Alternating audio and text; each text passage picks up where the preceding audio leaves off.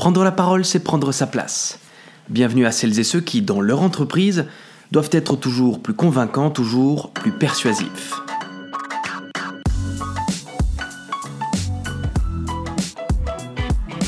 Mesdames et messieurs, je ne suis pas conseiller en rhétorique. Je suis un architecte du discours. Et c'est à cela que vous devez tendre si vous souhaitez vous améliorer en prise de parole. Miser sur la forme et l'esthétique, c'est une stratégie à court terme. Les gens apprécieront vos débuts, certes, mais le risque que le public se lasse par manque de fond est grand. Miser sur le fond est une stratégie à long terme.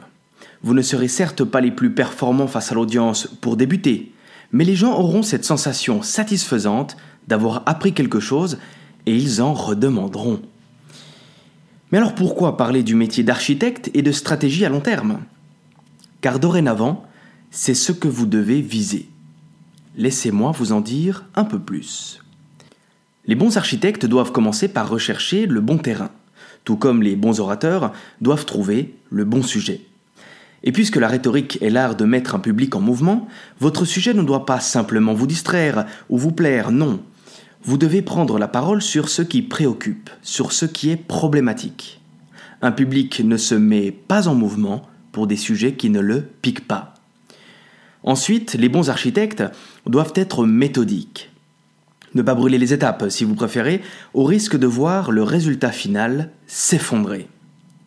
Les bons orateurs doivent structurer leurs problématiques.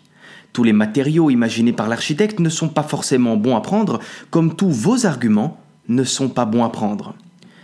C'est ici que commence un travail chirurgical, un travail de sélection en fonction de l'audience, en fonction de l'objectif ou encore en fonction du contexte du discours. Mais ce n'est pas tout. Les bons architectes devront également rendre l'ensemble de la structure esthétique, tout comme les orateurs devront être capables de décorer leur discours.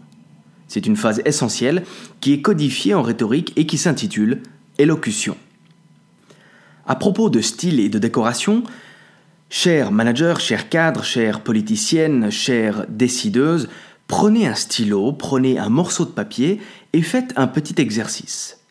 Je vous propose de travailler une figure rhétorique, c'est-à-dire un ornement du discours, une figure qui s'appelle la périphrase.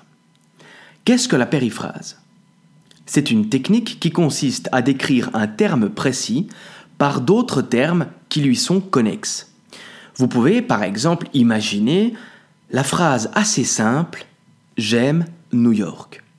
Si vous faites la réflexion des termes connexes à la ville de New York, vous aurez l'immensité, vous aurez l'acier, vous aurez la fourmière, vous aurez l'excitation, vous aurez la grosse pomme, vous aurez euh, les États-Unis, etc. Tous les mots qui se connectent au terme New York.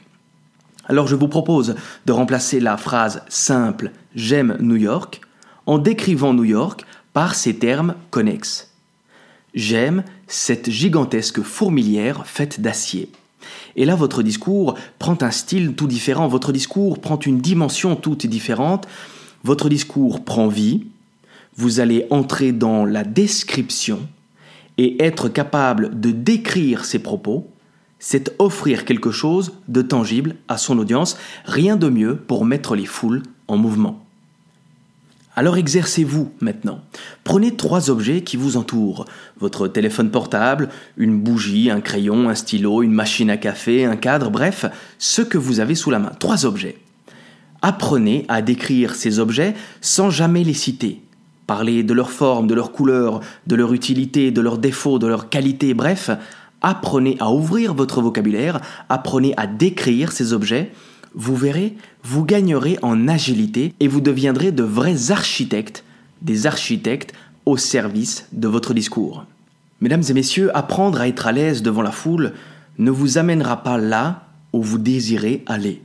Par contre, travaillez le fond de votre message, travaillez la relation que vous allez tisser avec le public, voici la meilleure manière de vous améliorer en prise de parole. Je vous souhaite une excellente journée, une excellente soirée, peu importe le moment auquel vous écoutez cet épisode. N'oubliez pas, vous pouvez interagir avec ce contenu en le notant, en en parlant, en le partageant sur les réseaux sociaux. Bref, la balle est dans votre camp. Si ça vous a plu, faites-le moi savoir.